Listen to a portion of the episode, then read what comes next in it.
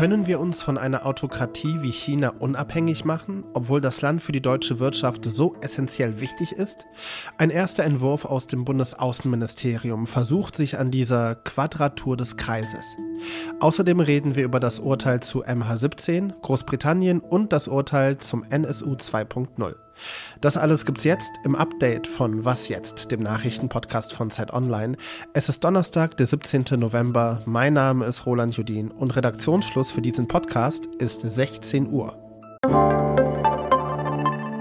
Werbung. Wie geht es weiter mit der Europäischen Union? Präsidentschaftswahlen in den USA, EU-Parlamentswahlen, geopolitische Krisen und wirtschaftliche Schwierigkeiten. Wir suchen Lösungen für diese Herausforderungen. Am 19. und 20. März auf der digitalen Europakonferenz von Handelsblatt, Die Zeit, Tagesspiegel und Wirtschaftswoche. Über die Zukunft Europas sprechen wir mit Bundeskanzler Olaf Scholz, Wirtschaftsminister Robert Habeck und vielen mehr. Kostenlose Anmeldung unter europe20xx.de. 298 Tote. Das war die erschütternde Nachricht nach dem Absturz des Passagierflugzeugs MH17. Das war im Sommer 2014. Die Maschine wurde über der Ostukraine von prorussischen Separatisten mit einer Luftabwehrrakete abgeschossen. Vier Männer wurden als mutmaßliche Täter identifiziert. Drei der vier Männer sind heute von einem Gericht in Amsterdam wegen Mordes verurteilt worden. Der vierte Mann wurde freigesprochen. Das Strafmaß steht noch aus. Wie sollen wir mit einer Weltmacht wie China umgehen, ohne die Fehler der Russlandpolitik zu wiederholen? Stichwort Abhängigkeiten. Ja, diese Frage, die schwebt über der Bundesregierung, seit Russland in die Ukraine einmarschiert ist und China mit Taiwan das gleiche machen könnte. Jetzt gibt es einen ersten Entwurf für ein Strategiepapier für einen neuen Umgang mit China. Der Entwurf kommt aus dem Außenministerium und gestern hat zuerst der Spiegel darüber berichtet, aber längst ist das Papier auch in andere Hände gelangt. Zum Beispiel in die von Finn Meyer-Kuckuck vom China Table, einer Online-Plattform für deutschsprachige China-Berichterstattung. Moin Finn. Moin, moin. Finn, was müssen wir über das Papier wissen, um mitreden zu können? Annalena Baerbock hat ja eine starke, eine ambitionierte Vorlage gemacht dafür, wie die Bundesregierung künftig mit China umgehen könnte.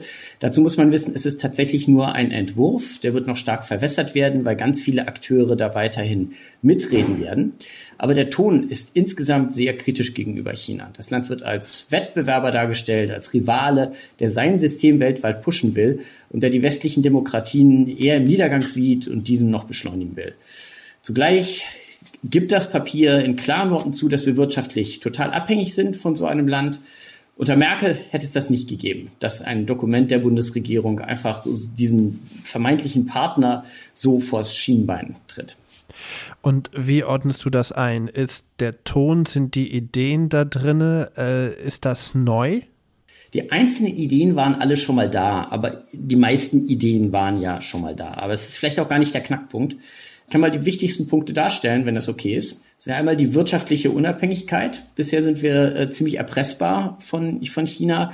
Die Menschenrechte sind ganz groß. Das liegt natürlich äh, daran, dass hier eine grüne, ein grünes Ministerium federführend ist.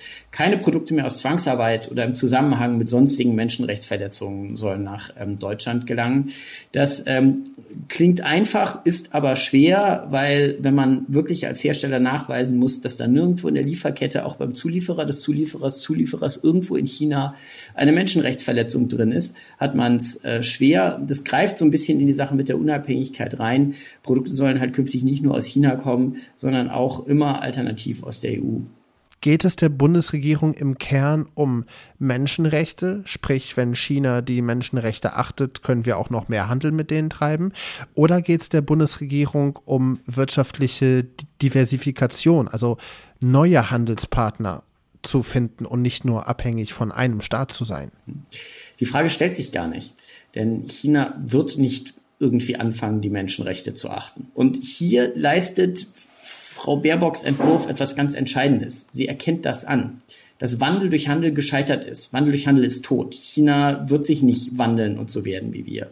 Das heutige China ist gekommen, um zu bleiben und es spielt nasty.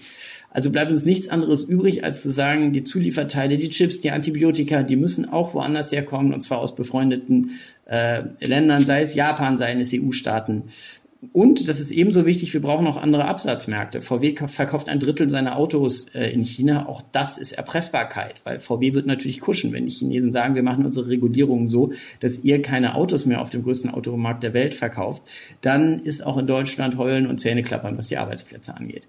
Das Problem ist, das aufzubauen dauert lange, mindestens ein Jahrzehnt, sagen uns die Leute aus der Wirtschaft. Mit anderen Worten, das Thema wird uns noch sehr lange beschäftigen. Es wird noch sehr lange relevant bleiben. Und ich freue mich auf weitere Gespräche mit dir. Finn Meyer Kuckuck vom China Table. Danke. Vielen Dank. Wie kommt Großbritannien aus der immer höher werdenden Inflation raus? Und wie schafft es UKs Wirtschaft wieder zu wachsen?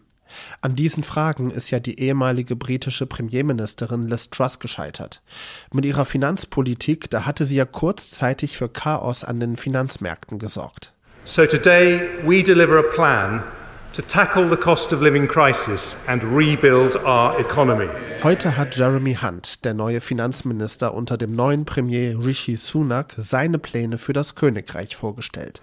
Tackling inflation to reduce the cost of living and protect pensioners' savings whilst supporting the economy on a path to growth. Hand will die Inflation und die Lebenshaltungskosten reduzieren, gleichzeitig die Renten sichern und die Wirtschaft wieder in Schwung bringen. Das alles gehe aber nicht ohne schwierige Entscheidungen. Ja, und diese schwierigen Entscheidungen bedeuten unter anderem, dass alle Energieerzeuger eine Sondersteuer zahlen müssen und dass der Schwellenwert für den Spitzensteuersatz gesenkt wird. Das Update ist ja mittlerweile undenkbar ohne unseren täglichen Blick auf die Klimakonferenz COP27 im ägyptischen Sharm el-Sheikh. Von dort meldet sich heute meine Kollegin Alexandra Endres und sie berichtet, wie mühselig es zugeht kurz vor Ende der Konferenz.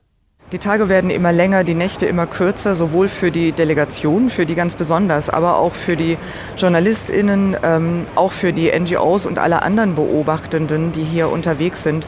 Ich glaube, alle sind froh, wenn wir hier zu einem Ergebnis gelangen.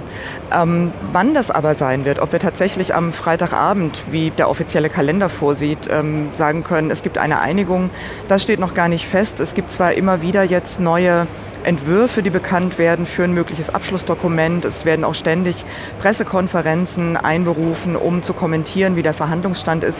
Das jetzt hier einzuschätzen, würde aber wenig bringen, weil wie immer auf diesen Gipfeln die Regel gilt, es ist nichts beschlossen, bevor man sich nicht über jeden einzelnen Punkt einig wurde. Und einig werden müssen sich hier über 190 Delegationen.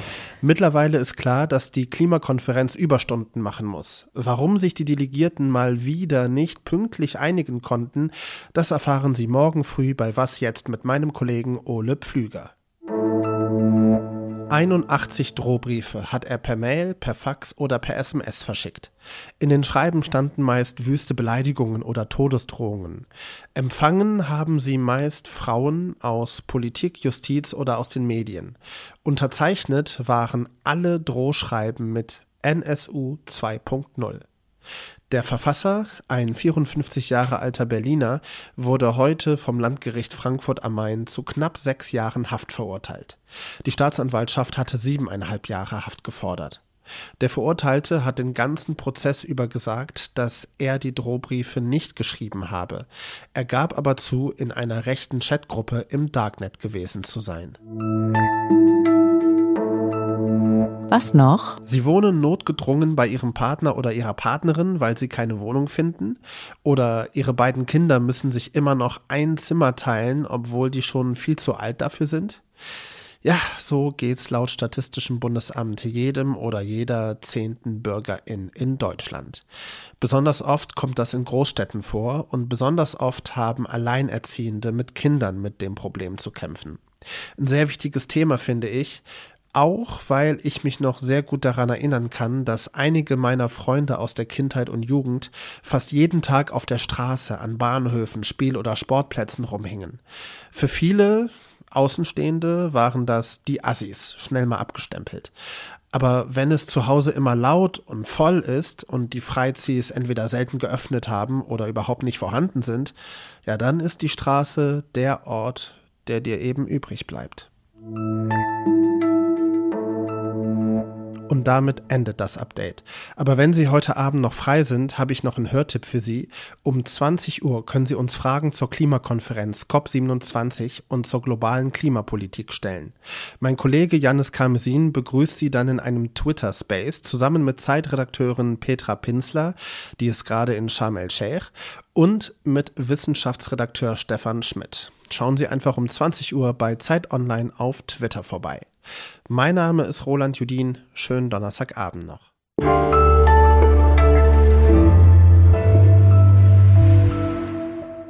Es gibt auch Produktgruppen, da weiß die Öffentlichkeit gar nicht so, wie viel davon aus China kommt. Mein liebstes Beispiel sind ja immer die Antibiotika. Antibiotika-Vorprodukte kommen fast nur aus äh, Fabriken in China. Also auch wenn da irgendwie ein westlicher Herstellername draufsteht, das Ding gäb's nicht, wenn da äh, nicht äh, die entsprechenden Substanzen aus Fernost äh, gekommen wären.